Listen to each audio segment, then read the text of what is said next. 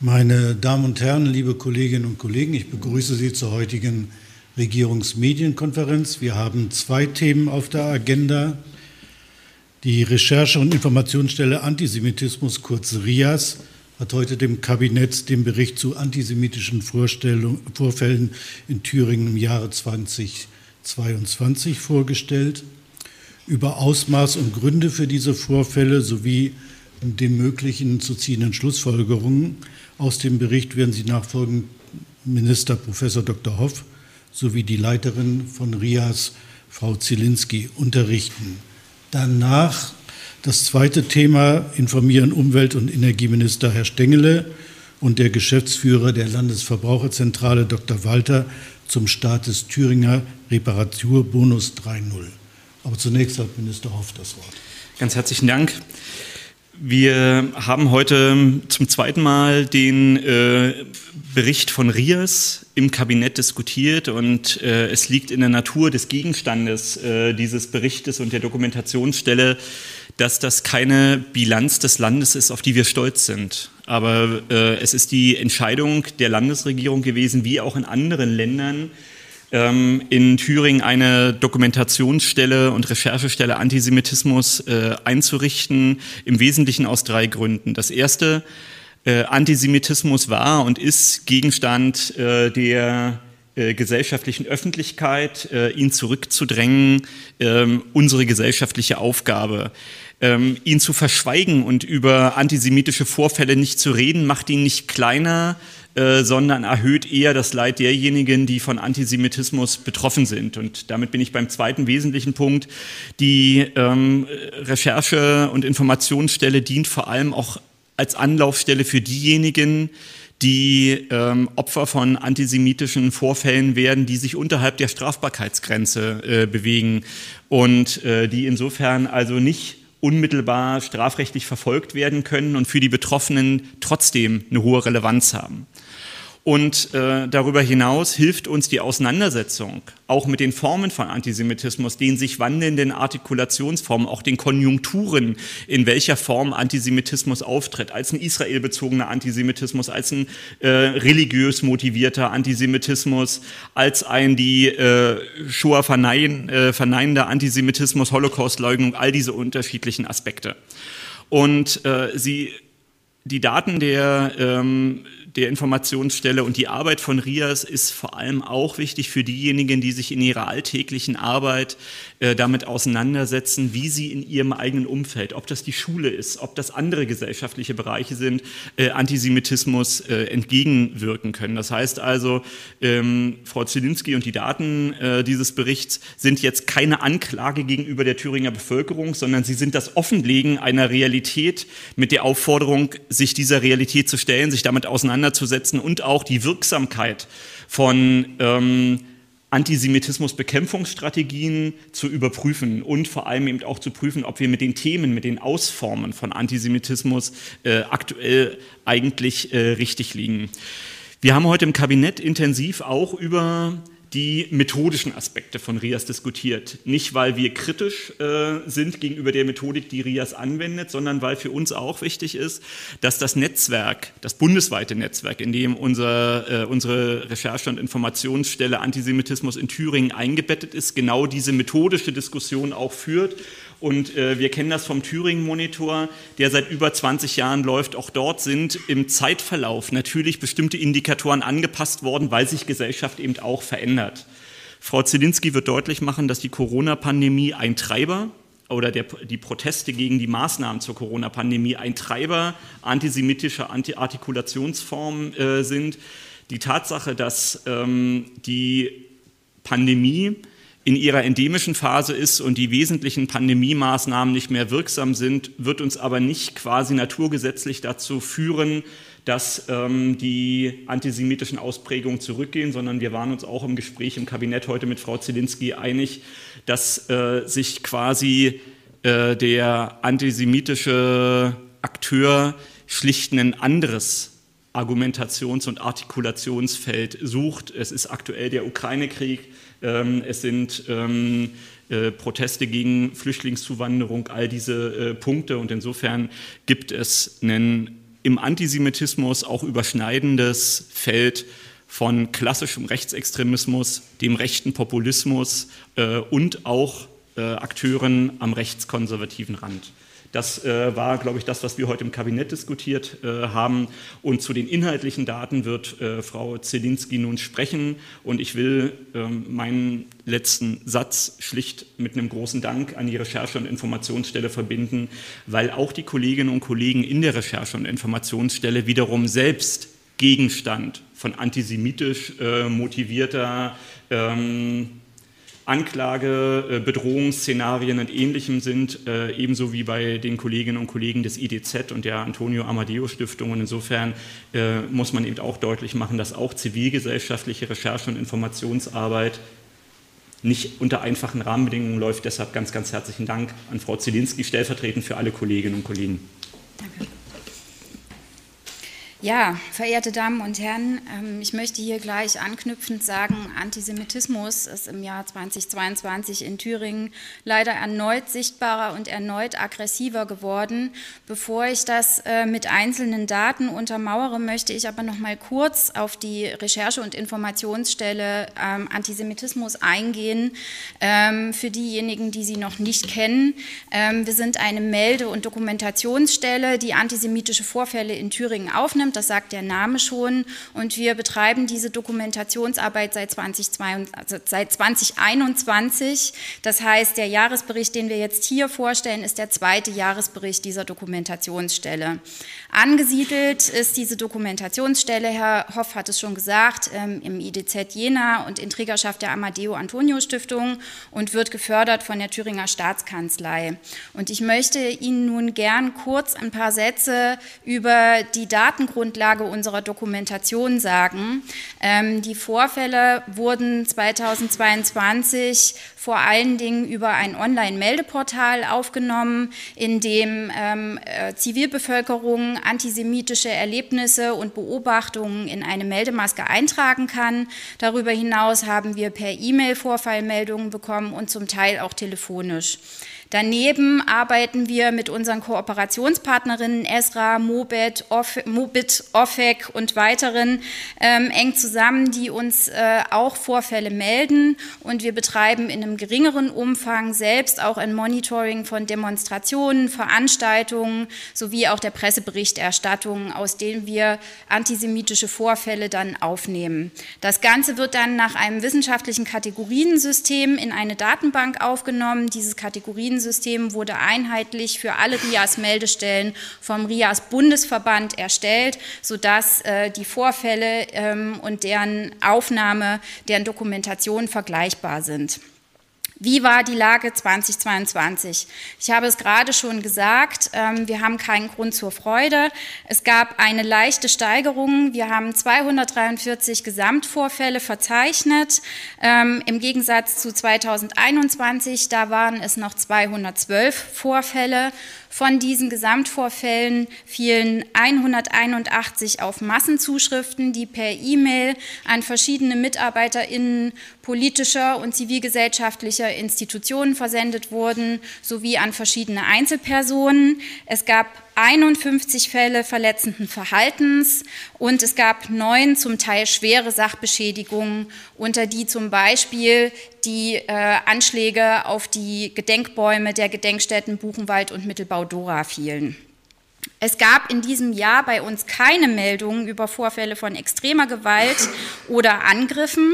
Dazu muss man aber sagen, ähm, dass das nicht bedeutet hat, äh, dass die nicht stattgefunden haben, ähm, sondern dass es ein äh, Problem der Meldungen ist, denn es gibt leider momentan noch keinen Abgleich mit den polizeilich erfassten antisemitischen Straftaten.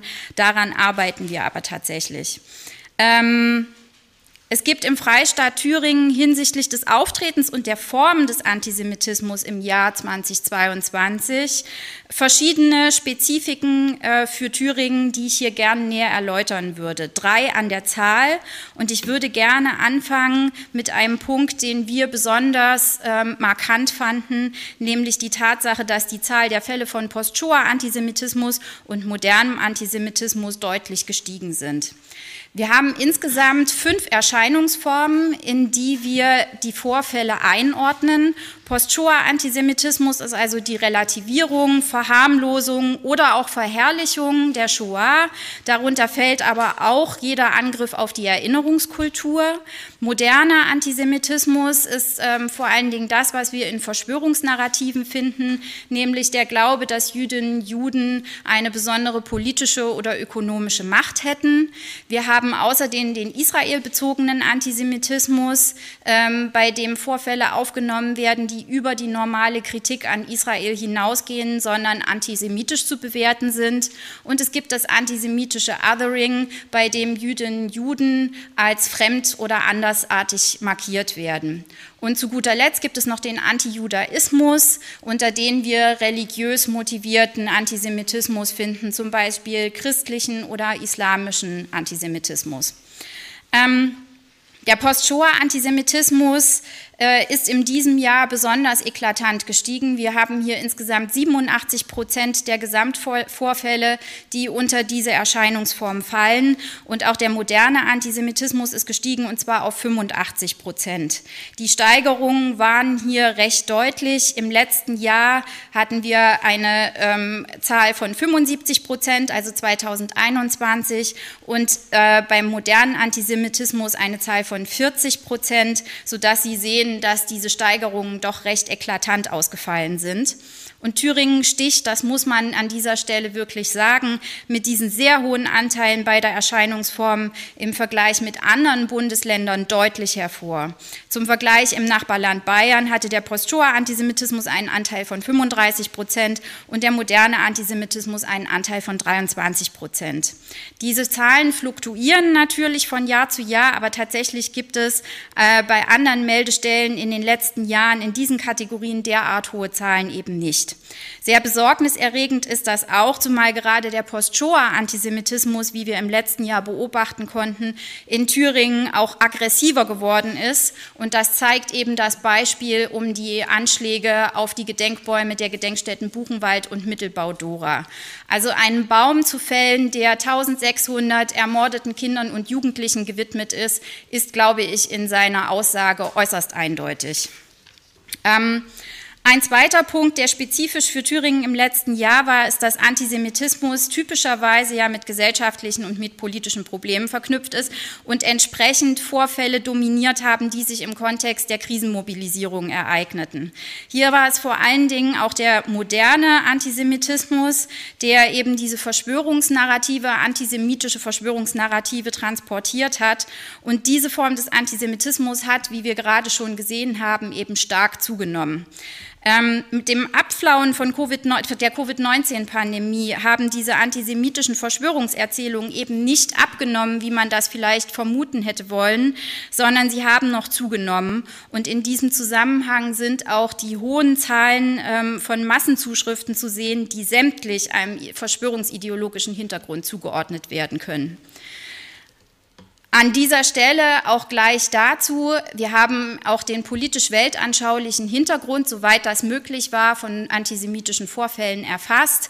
Auch hier haben wir extrem hohe Zahlen in den benannten ähm, Kategorien. 193 Fälle, also 79 Prozent der gemeldeten Vorfälle hatten einen verschwörungsideologischen Hintergrund. Ich glaube, diese Zahlen sprechen für sich. Ähm, auch auf Kundgebungen und Versammlungen, wie beispielsweise den Montagsspaziergängen, ist der moderne Antisemitismus wie auch der Post-Shoah-Antisemitismus mit erschreckender Regelmäßigkeit zu beobachten. Und ähm, so wurde eben auch diese Zahl im Vergleich mit anderen Bundesländern, also diese 79 Prozent, als sehr hoch eingestuft. Wieder der Vergleich zum Nachbarland Bayern, dort lag er bei 24 Prozent, ähm, während äh, die Anzahl unbekannter Hintergründe ähm, bei 50 Prozent lagen. Man muss dazu erklären, dass die eindeutige Zuordnung zu diesen politisch weltanschaulichen Hintergründen oftmals sehr schwierig bzw. nicht möglich ist.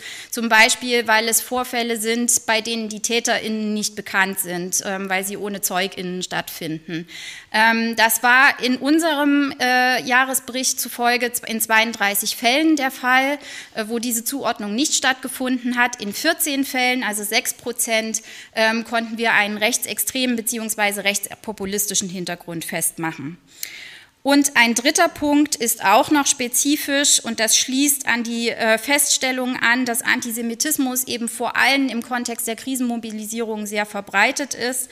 Gerade im Kontext dieser Krisenmobilisierung wirken die AfD und ihr Umfeld tatsächlich wie ein Katalysator für das Problem des Antisemitismus, in dem von Mitgliedern und Abgeordneten der AfD moderner Antisemitismus und Post-Shoah-Antisemitismus auf Kundgebungen, Versammlungen und sogar im Landtag verbreitet werden, kommt es zu einer Enttabuisierung von Antisemitismus.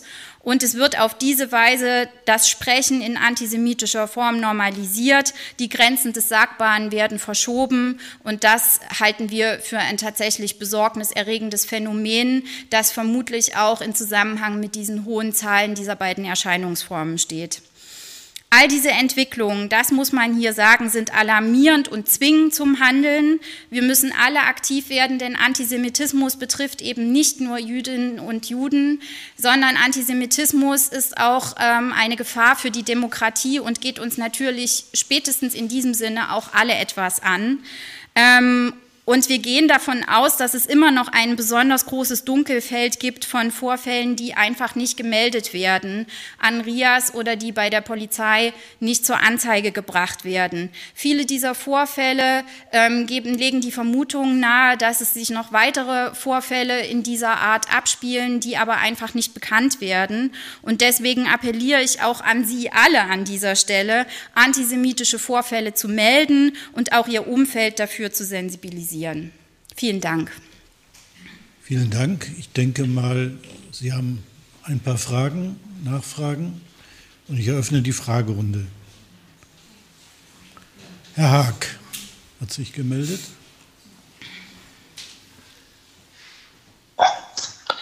Äh, hallo in die Runde. Ich habe eine Frage tatsächlich nochmal zu diesem äh, Post-Shoah-Antisemitismus und diesem modernen Antisemitismus. Wenn der in Thüringen so viel höher ist als in Bayern, was wäre denn, um mal bei, bei dem Beispiel zu bleiben, äh, sozusagen in Bayern die ähm, anderen ausgeprägten Formen? Das äh, wäre eine Frage an Frau Zielinski.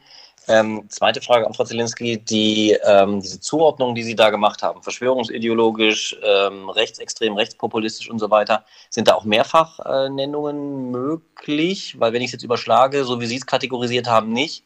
Aber Rechtsextremismus und Rechtspopulismus gehen ja ganz häufig mit Verschwörungsideologie ähm, sozusagen einher. Also wie haben Sie das gegeneinander abgegrenzt? Und dann hätte ich, wenn ich darf, ähm, noch eine Frage an Herrn Hoff. Was machen Sie denn jetzt ähm, möglicherweise ganz konkret mit diesen Zahlen? Und mit diesen Entwicklungen? Ja, dann antworte ich vielleicht erstmal auf die zweite Frage. Also wir haben uns entschlossen, beim politisch-weltanschaulichen Hintergrund ähm, die Kategorie verschwörungsideologisch mit aufzunehmen, weil sich einfach gezeigt hat in der Praxis, dass das eine Weltanschauung ist, die oftmals nicht eindeutig zuzuordnen ist. Deswegen sind hier eigentlich auch keine, also nicht nur eigentlich, sondern es sind keine Mehrfachzuordnungen in dieser Kategorie möglich, also in der Kategorie politisch-weltanschaulicher Hintergrund. Der Verschwörungsideologische ideologische Hintergrund ist oftmals recht diffus und vereinbart ähm, unheimlich viele verschiedene Richtungen und hat also einfach dann manchmal noch andere Ausrichtungen als Rechtsextremismus und Rechtspopulismus. Ähm, und dadurch äh, ist es einfach als eigene Kategorie nochmal zu werten, wobei es natürlich richtig ist, dass es in der Praxis sicherlich viele Überschneidungen gibt. Das ist aber in dem Erfassungssystem von den RIAS-Meldestellen so nicht abbildbar. Würden Sie mir noch mal Ihre erste Frage sagen, ähm, weil ich da jetzt. Bayern. Was ist denn jetzt, äh, wenn bei uns der Postshower äh, so stark ist, was ist denn in Bayern stark? Genau, ähm, also Bayern ist nur ein Beispiel. Es gibt ja auch noch andere Bundesländer, bei denen das ähnlich ist. Und ähm, tatsächlich hier an der Stelle auch nochmal der Hinweis, es geht ähm, hier nicht um eine Hierarchisierung bestimmter Formen von Antisemitismus. Ähm, Antisemitismus ist immer schlecht, egal in welcher Erscheinungsform. In anderen Bundesländern hat sich nur einfach gezeigt, dass ähm, sich die Zahlen auf viele verschiedene Erscheinungsformen mehr verteilen. Also da sind die Zahlen sozusagen auf die fünf Erscheinungsformen weitgehend gleichmäßig, manchmal auch ungleichmäßiger verteilt. Ähm, so eine extreme Gewichtung in zwei verschiedene Erscheinungsformen haben wir tatsächlich bis jetzt nur in Thüringen gehabt. Zu der Frage, wie wir äh, darauf reagieren. Naja, ähm, wir werden es nicht schaffen, auf jeden Jahresbericht quasi mit einem Maßnahmenkatalog zu reagieren, sondern der Bericht ist äh, für uns äh, eine jährlich wiederkehrende Abbildung, äh, mit welchen Sachverhalten wir uns auseinanderzusetzen haben. Und äh, insofern sind die Erkenntnisse des äh, Thüringen-Monitors auf der einen Seite in Verbindung mit dem Bericht von Riers ähm, ein der Aspekte, mit denen wir innerhalb der politischen Bildung insgesamt äh, in äh, dem Arbeitsprogramm äh, in meiner Funktion als Landesbeauftragter zur Förderung jüdischen Lebens, aber auch in der Zusammenarbeit mit den unterschiedlichsten Akteuren der politischen und gesellschaftlichen Bildung zusammenarbeiten. Ähm, ich habe ja im letzten Jahr, als wir den Bericht ähm, von Rias vorgestellt haben, nochmal daran erinnert, dass Antisemitismus für äh, seine Erscheinung und Artikulation keinerlei persönliche Kenntnis und auch keinen äh, aktiven vor Ort äh, sich befindenden Jüdinnen oder Juden äh, benötigt, weil Antisemitismus das in, äh, in eine Ideologie äh, geronnene Vorurteil äh, über Jüdinnen und Juden ist. Und insofern ähm, ist äh, das, was wir tun müssen, ein langfristiges äh, Programm und äh, da haben wir die entsprechenden Akteure, Institutionen mit dem Justizministerium, mit dem Bildungsministerium, ähm, mit dem Landesprogramm für Demokratie, Toleranz, äh, Weltoffenheit, Akzeptanz und Vielfalt etc. Das ist das Netzwerk, in dem wir tätig sein müssen. Aber äh, es ist jetzt nicht so, dass wir, und so ist, glaube ich, auch die Erwartung von RIAS nicht, dass wir jetzt aus, jedes, aus jedem Jahrespro oder Jahresvorstellung ein Aktionsprogramm auflegen. Andererseits, wenn Rias aus seiner Tätigkeit, auch der Bundesverband, deutlich machen würde, äh, welche Instrumente in Thüringen nicht eingesetzt äh, werden, sich woanders aber bewährt haben, dann wäre das für uns die logische Konsequenz, aus der wir heraus äh, sagen, müssen entsprechend tätig werden. Ich will einen letzten Punkt aufrufen. Ähm, wir haben heute im Kabinett auch noch mal darüber diskutiert, dass der Vergleich mit Bayern ein äh, Vergleich ist, äh, der für uns nicht uninteressant ist, dass wir es aber begrüßen würden, wenn Sachsen und Sachsen-Anhalt äh, in ähnlichem Umfang, wie das in Thüringen der Fall ist, solche Recherche- und Informationsstellen hätten, um hier auch im mitteldeutschen Vergleich, in dem konkreten Spezifikum stärker vergleichbarer Länder und Bayern und äh, Thüringen haben an der Stelle tatsächlich noch eine Vielzahl äh, von Unterschiede, dann auch herauszufinden, welche gemeinsamen Merkmale und welche Unterschiede gibt's. Und äh, zu dem Stand in den beiden anderen mitteldeutschen Ländern müsste Frau Zielinski vielleicht noch mal was sagen. Ja, ähm, wir haben momentan die Situation, dass in Sachsen-Anhalt und in Sachsen die Meldestellen im letzten Jahr erst frisch gegründet wurden und deswegen noch keine Jahresberichte vorliegen. Das heißt, Vergleiche würden jetzt auf Vermutungen basieren. Daher möchte ich mich da eigentlich zurückhalten. Wir alle wissen äh, aus der Berichterstattung in den Medien, wie es in den äh, mitteldeutschen Bundesländern aussieht. Ähm, es bleibt abzuwarten, ob das dann auch in den Jahresberichten der beiden Bundesländer so abgebildet wird. Und dann wäre es an der Zeit, da einfach vielleicht auch gemeinsame Maßnahmen anzustreben. Vielen Dank.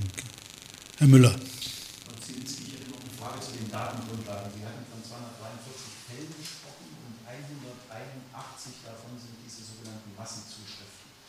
Äh, muss man das wirklich alles als einzelne Fälle betrachten oder kann man das auch als komplex betrachten? Und dann würde sich ja die Gesamtzahl der Vorfälle reduzieren, sodass man dann nicht mehr davon sprechen könnte oder müsste, dass die Zahlen dramatisch angestiegen sind. Also dass Sie uns das nochmal einordnen vielleicht und auch woher kommen diese Massenzuschriften? Sind die aus Thüringen versendet worden? Sind das tatsächlich Thüringer, die dahinter stecken oder gibt es da vielleicht auch ein bundesweites Netz äh, von Leuten, die solche Dinge nach Thüringen zum Beispiel verschicken? Mhm.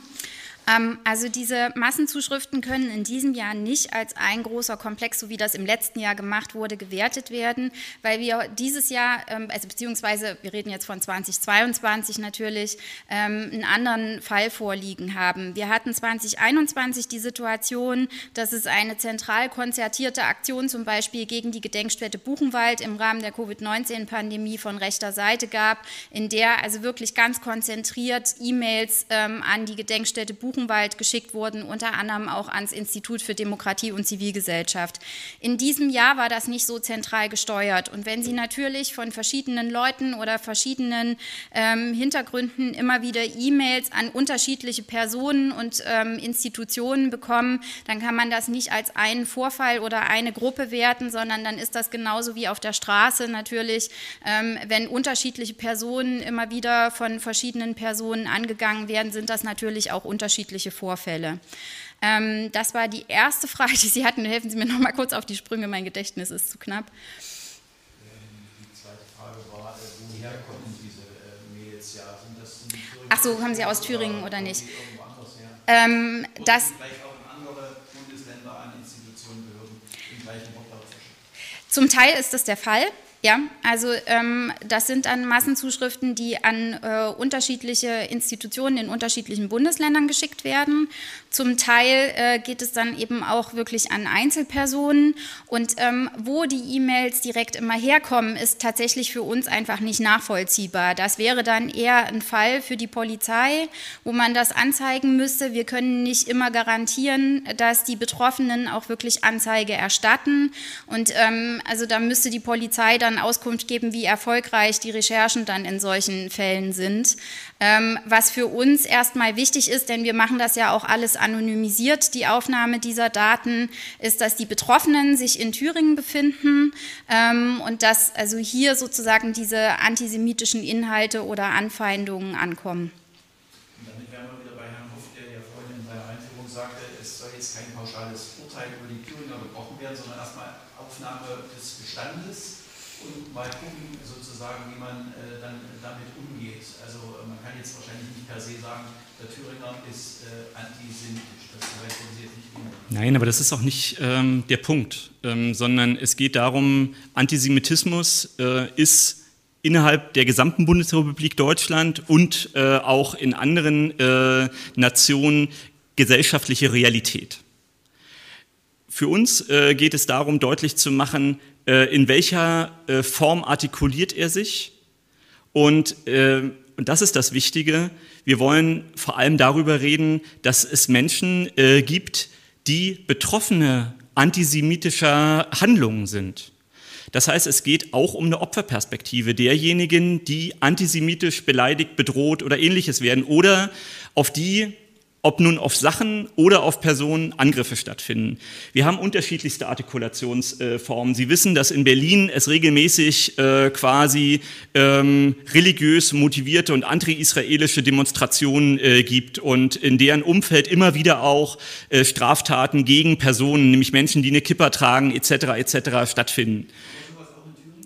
Es ist ja deutlich gemacht worden, dass wir eben äh, Gewalt gegen Sachen hatten, wie äh, das Absägen dieser Bäume, was eine klare äh, sozusagen Aussage äh, hat, auch eine Verhöhnung und eine Missachtung äh, der Opfer.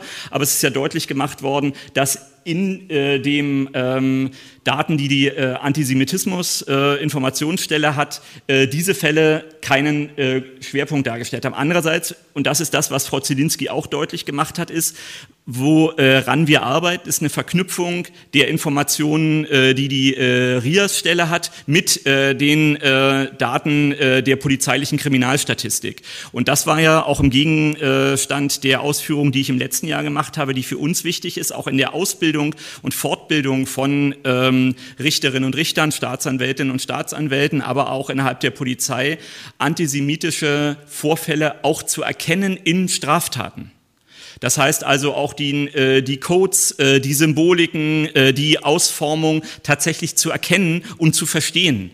Und ähm, also Sie, Sie wissen, wissen wir inzwischen alle, dass beispielsweise die Zahlenkombination 18 und 88 klare Aussagen beinhalten. Menschen, die davon aber keine Ahnung haben, dass damit die Buchstaben des Alphabets und eben Adolf Hitler oder Hitler gemeint sind, werden möglicherweise diese Zahlenkombination eben nicht zuordnen können in einem Vorgang.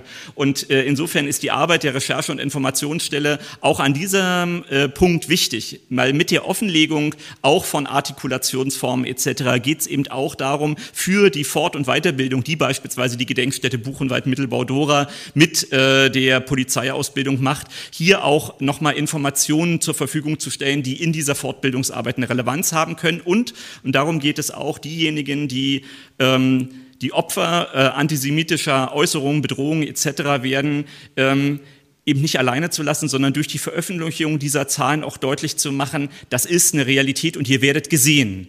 Und es ist aber eben auch ein Signal an diejenigen, die sich antisemitisch äußern, die sich antisemitisch äh, artikulieren. Auch ihr werdet gesehen. Und ähm, insofern geht's in der, in der Bildungs- und Aufklärungsarbeit nie darum, Pauschalverdächtigungen gegen eine Gesamtgruppe äh, zu äußern, sondern es geht darum, sich mit einer Realität auseinanderzusetzen. Was wir aber feststellen in der Diskussion von den Zahlen, äh, ist eben auch dann oft so eine Verweigerungshaltung, sich dieser Realität nicht stellen zu wollen. Und insofern geht es auch in einer Situation, und auch das war Gegenstand der Diskussion im Kabinett, ähm, nicht darum, dass jetzt äh, quasi in neuer Form Menschen den Mund verboten wird, sondern es geht zunächst erstmal darum zu verstehen, was wir tun, wenn wir äh, sprechen, wie wir sprechen, etc. etc. Und ich habe auch im Kabinett deutlich gemacht, was ich immer wieder von Lehrerinnen und Lehrern höre, ist die feststelle, ist eine gewisse Unsicherheit. Ähm, darf ich überhaupt Jude sagen oder ist das schon ein Schimpfwort? Und dann sagen wir immer wieder nein. Wenn es nicht mit einer Konnotation verbunden ist, äh, indem man Begriffe davor oder danach macht, ist, ähm, ist äh, das Wort Jude in der Selbstverständlichkeit kein Schimpfwort. Und das aber ähm, eben sich damit auseinanderzusetzen, das deutlich zu machen, auch das ist Teil der weiten Arbeit, die die Recherche- und Informationsstelle Antisemitismus in einem Netzwerk macht. Und, und nicht mehr und nicht weniger darum geht's. Ich schaue nochmal in die Runde, schaue dezent auf meine Uhr, weise sanft darauf hin, dass wir noch ein zweites Thema haben. Sehe keine weiteren Fragen. Danke, Frau Zielinski, und danke, Herrn Hoff, und bitte jetzt Herrn Stengele und Herrn Dr. Walter ans Podium.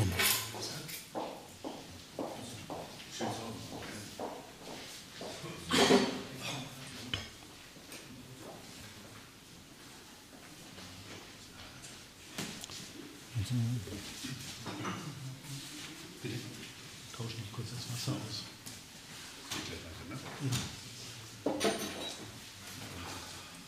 So. Alle wieder bereit? Weiterhin. Reparaturbonus 3.0. Das Wort hat Umweltminister Herr Stengele. Ja, herzlichen Dank. Bevor wir zu unserem großartigen Projekt Reparaturbonus kommen, kurz ein anderes Thema vorweg, nämlich wir haben im Kabinett darüber gesprochen, wie sich die ostdeutschen Bundesländer beim Thema Wasserstoff vernetzen können. Unter Einbeziehung der Wirtschaft natürlich, und zwar mit einer Interessenvertretung Wasserstoff Ostdeutschland, also IWO. Das Thema hat Potenzial, das ist klar. Wasserstoff ist in aller Munde. Dort, wo wir grünen Strom nutzen können, um für große industrielle Anwendungen oder eben bei Lastfahrzeugen im Verkehr Wasserstoff als Energieträger einsetzen können. Habe zum Beispiel am Donnerstag einen Termin im Güterverkehrszentrum in Erfurt.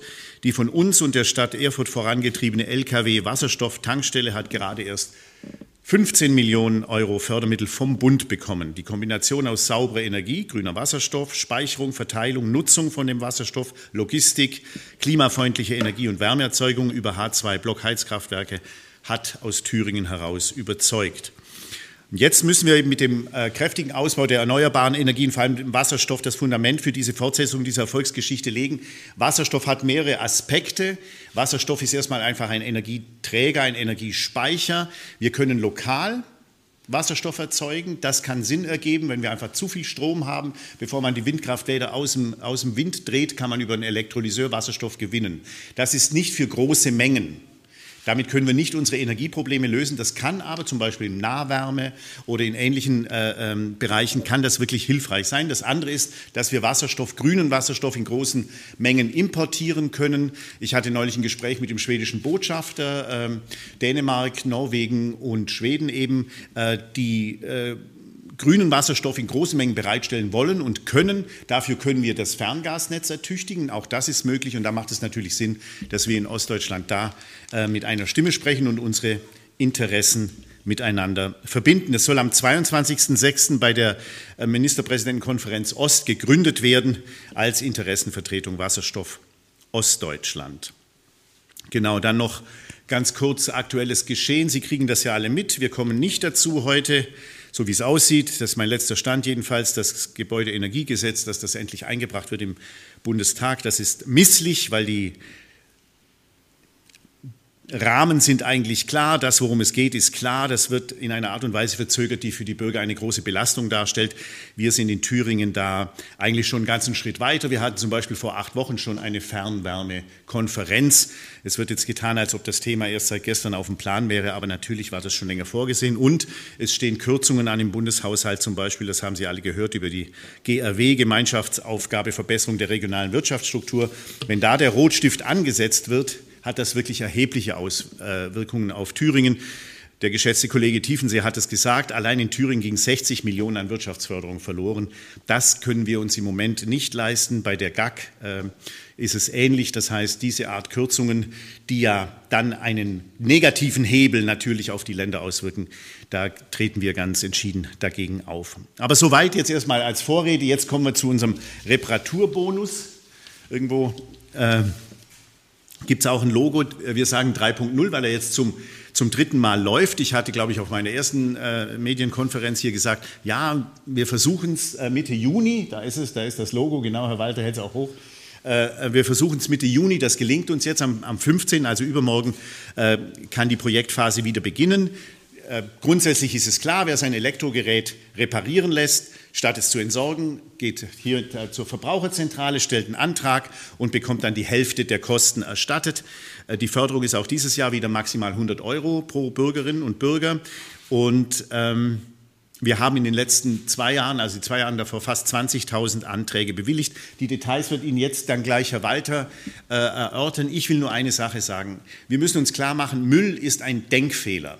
Was für ein schrecklicher Irrweg, dass man zu mir sagt, lass die Waschmaschine nicht reparieren, sondern schmeiß sie weg. Das ist das, was uns die letzten Jahrzehnte im Grunde begleitet hat. Aber es gibt keinen Müll auf dieser Erde, weil wir schmeißen es alles auf die Erde und es geht in den Kreislauf zurück. Wir haben es dann als Mikroplastik im Ozean oder sonst irgendwo. Das heißt, dass wir insgesamt als Gesellschaft in Europa, in der Welt immer mehr denken, alles, was wir benutzen, bleibt auf dieser Erde und wenn wir intelligent damit umgehen, können wir es uns auch wieder nutzbar machen. Das ist ein ganz, ganz wichtiger Aspekt. Dann beim Reparieren, das ist alle, die auch Familie haben oder so, es ist etwas, was in uns ist, dass es Freude macht, Dinge zu erhalten, aufzuschrauben, zuzuschrauben, zu reparieren, die Werthaftigkeit von Gegenständen endlich wieder schätzen zu lernen. Das heißt, es gibt viele Aspekte, die für diesen Reparaturbonus sprechen. Wir glauben nicht, dass wir über die nächsten äh, äh Dekaden sozusagen das immer fördern können, sondern wir treten in der EU und im Bund dafür ein, dass Geräte so gefertigt werden, dass man sie überhaupt reparieren kann. Das ist ja oft gar nicht möglich. Die sind so verschweißt oder was weiß denn ich was, dass man, dann kommt sie eben wieder, schmeiß weg, kauft dir ein neues oder so. Da, da treten wir dagegen an und da haben wir in Thüringen eine Vorreiterrolle, fast ein Alleinstellungsmerkmal. Ich finde aber in dem Fall es, wären wir froh, wenn es nicht mehr ein Alleinstellungsmerkmal wäre, sondern wenn alle das nachmachen würden. In Sachsen experimentieren sie daran daran und wollen es auflegen. Leipzig hat ein Pilotprojekt gehabt, Österreich hat es, aber ansonsten sind wir noch ein bisschen alleine und werben dafür, weil wir haben eine Erfolgsgeschichte vorzuweisen, Herr Dr. Walter. Bitte schön. Ja, vielen Dank, ähm, dass ich das Projekt Reparaturbonus hier auch so prominent vorstellen darf. Und äh, äh, vielen Dank auch an das Umweltministerium, das sich nun zum dritten Mal in Folge ähm, diesem Projekt auch gewidmet hat und auch es äh, gegen die sicherlich nicht leichten Widerstände der Finanzministerin ähm, auch immer so durchkämpft. Also ist ein, ein Projekt, was sich wirklich bewährt hat. Wir sind stolz darauf, ein Stückchen darauf. Herr Stengel hat es gesagt, dass wir bei diesem, es ist immer noch ein bisschen ein Pilotprojekt, äh, dass wir dabei, dabei, dabei sein können, dass wir das durchführen können.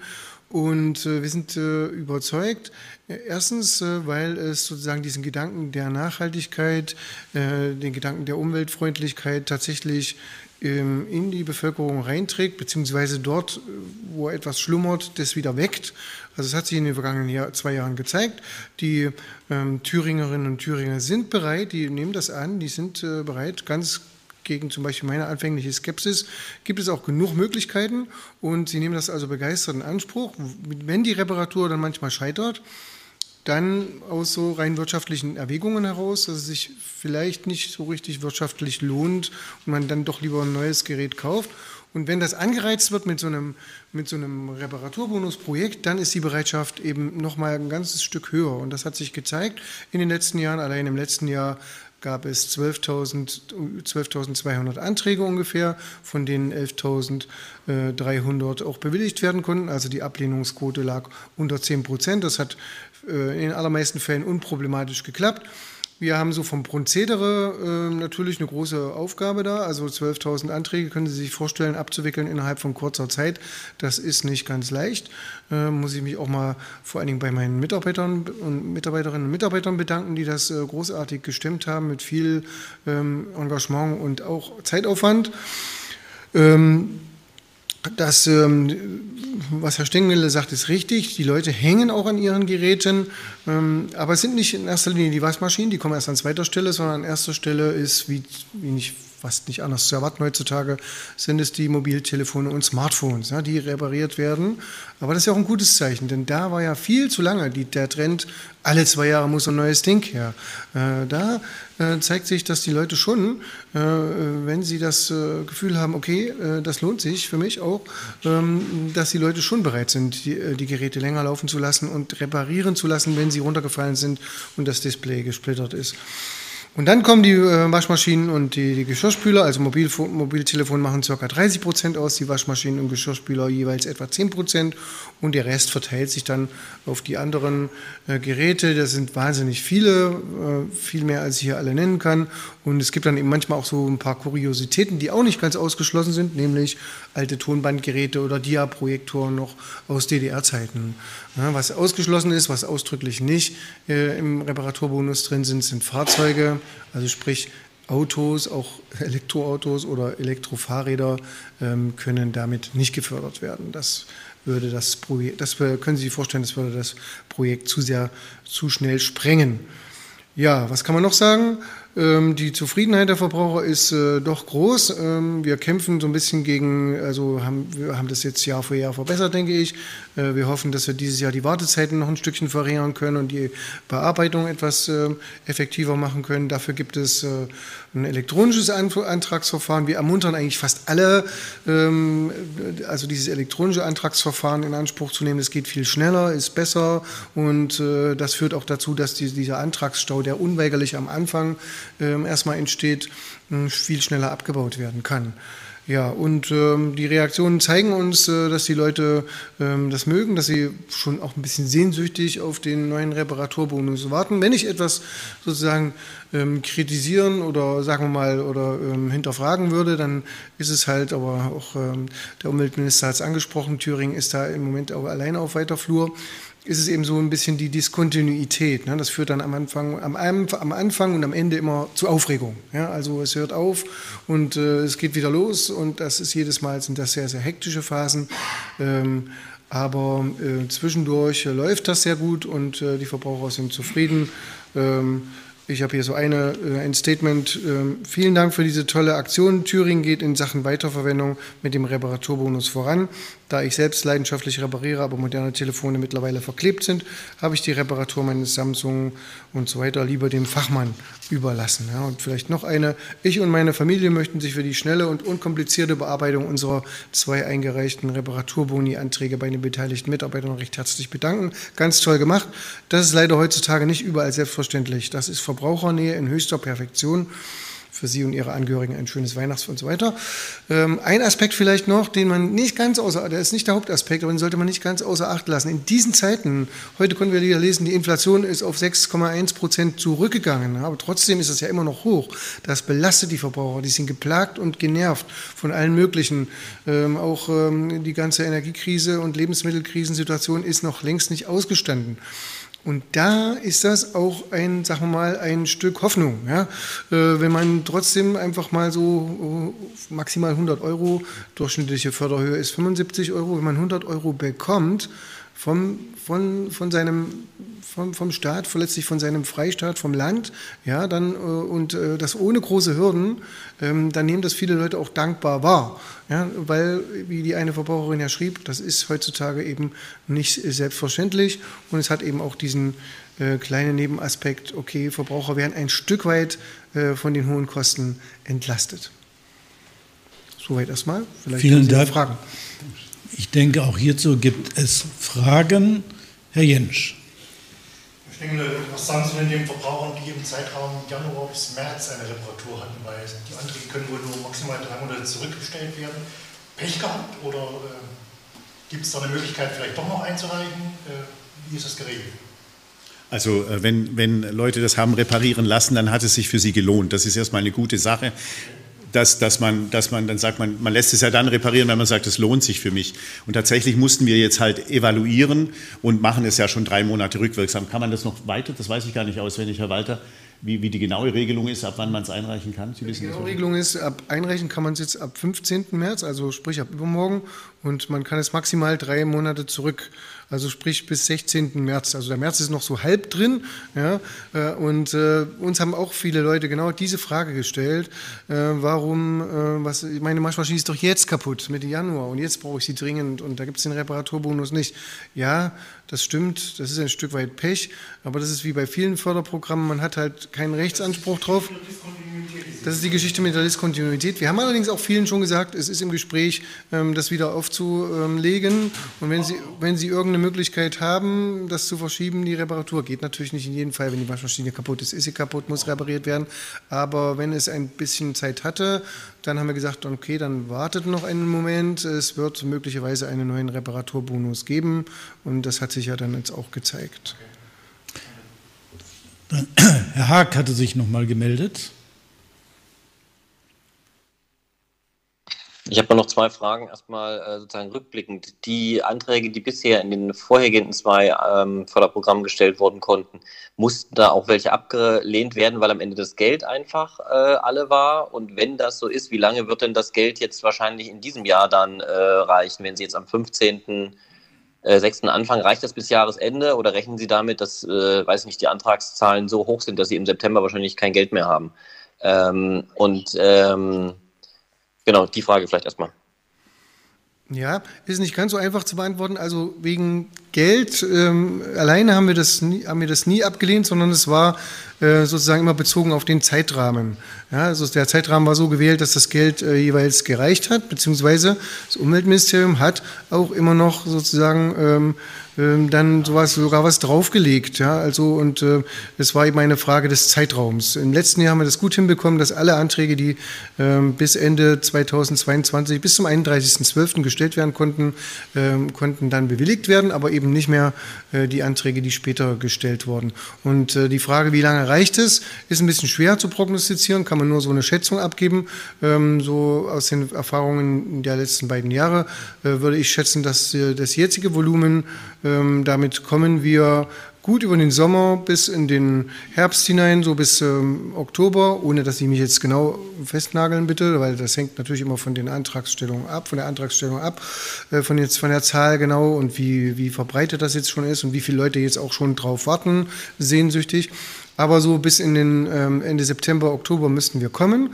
Und dann gibt es möglicherweise die Möglichkeit, äh, äh, vielleicht noch, äh, wenn, der, wenn der Antrag wieder so riesig sein sollte, das nochmal nachzujustieren. Ja, da müsste aber der Minister, der das kann aber auch, je später das ist, umso besser kann er dann wahrscheinlich äh, Aussagen treffen, wie viele andere, äh, welche anderen Projekte ihre Mittel vielleicht nicht so voll ausschöpfen und wo man eventuell noch was herholen kann. Würden Sie das machen, Herr Stengel, wenn ich die Frage gleich noch äh, nachschieben darf? Weil die sind jetzt 600.000, glaube ich, äh, drin. Und wenn ja. die nur bis September oder Oktober reichen und es einen höheren Bedarf gibt, nachdem Sie jetzt gerade so voller Lob für die Reparaturen waren? Genau, also äh, Herr Dr. Walter hat es alles richtig gesagt. Wir haben ja schon mal nachgeschossen und wir müssen einfach tatsächlich schauen, wir haben jetzt diese 600.000 Euro im Topf. Äh, morgen beginnen, äh, habe ich mein erstes Chefgespräch für den Haushalt 24 und wir müssen halt gucken, wie sich dieses Haushaltsjahr weiterentwickelt, ob wir Geld finden können dann. Das kann ich jetzt nicht zusagen. Es ist einfach kein Anspruch. Wir versuchen das natürlich, wenn die Nachfrage wieder so ist. Die ist ja vom ersten auf zweiten Jahr haben Sie ja die Anträge verdoppelt äh, nachgerade. Das heißt, es ist wirklich äh, eine große Bereitschaft und äh, Enthusiasmus da für das Projekt, aber das kann ich einfach nicht zusagen. Wir müssen schauen, wir möchten es gerne, wir möchten aber gleichzeitig, das ist ganz wichtig äh, zu betonen, daran arbeiten, dass Reparieren einfach in sich sinnvoller und äh, Kosten, wie sagt man, äh, dass, dass sich das leichter amortisiert, dass man Dinge reparieren lässt. Wir brauchen da andere Regelungen bundes- und europaweit. Das Problem können wir nicht ähm, mit Geld erschlagen in Thüringen. Herr Hack, nochmal bitte. Satz ergänzen oder einen so. Aspekt ergänzen. Ähm, äh, also niemand muss Angst haben, dass das Geld übermorgen alle ist. Ja, also das äh, wäre uns wichtig, weil ähm, das haben die, auch die Erfahrungen der letzten beiden Jahre gezeigt. Wenn so ein Anfangsstau entsteht, äh, hat man total Mühe, den wieder abzuarbeiten. Also äh, niemand muss irgendwie jetzt äh, um Mitternacht irgendwie losrennen und diese Anträge da äh, einscannen, ähm, sondern man ist halt, man hat, man kann sich auch ein paar Tage Zeit lassen. Es ist also ähm, erstmal genug Volumen da, äh, wie gesagt, und ähm, es besteht jetzt kein Grund zur absoluten Eile. Okay, Herr Haag hatte sich nochmal gemeldet.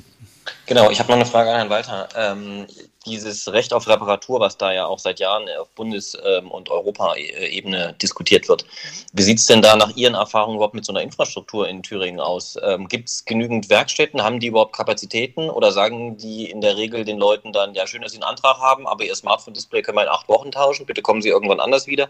Und vor allen Dingen, wie sieht das denn auf dem Land aus?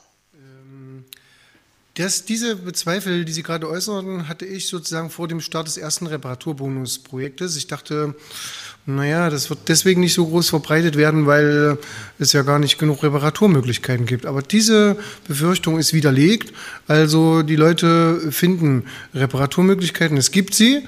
Ähm, natürlich ist es auf dem Land ein bisschen schwieriger als in der Stadt, aber ähm, wir hatten auch jetzt, äh, es war auch nicht so, dass aus bestimmten Landkreisen irgendwie überhaupt nichts kam, sondern man findet das. Und Thüringen ist ja jetzt auch nicht so groß, dass man nicht mal in die nächste Stadt fahren könnte. Und es hat, äh, das kann man auch noch sagen, der Reparaturbonus hat wahrscheinlich auch dazu beigetragen, ähm, dass kleinere, gerade kleinere Werkstätten, die großen hatten eh nie Probleme. Äh, die Werkstätten von den großen Elektronikketten hatten immer genug zu tun, aber ähm, sozusagen so kleinere kleinere Werkstätten ähm, in den Seitenstraßen, die haben dadurch auch noch mal mehr Aufmerksamkeit bekommen und die sind eigentlich auch froh darüber und die haben sogar diesen Reparaturbonus aktiv, ohne dass wir sie groß drum gebeten haben, selber mit promotet. Also das ist ein Zeichen dafür, ähm, hier stecken auch noch Reserven drin und ähm, also das ist jetzt kein Grund äh, zur Sorge, dass man nicht sein, sein Gerät nicht repariert äh, bekäme. Vielleicht ergänzend dazu gibt es ja auch diese äh, schöne Einrichtung der Repair-Cafés. Mich erinnert das an, äh, an früher, wo dann alle Woche mal der Scherenschleifer vorbeikam. Also das heißt, das sind ja mobile Reparaturwagen, die dann richtig so übers Land fahren und sagen, an dem und dem Tag könnt ihr die Dinge reparieren lassen. Da gibt es schon ein paar Modelle und auch das ist natürlich ganz erfreulich, dass man dann sich freut, jetzt kommt das Repair-Café vorbei, jetzt kann ich es machen lassen.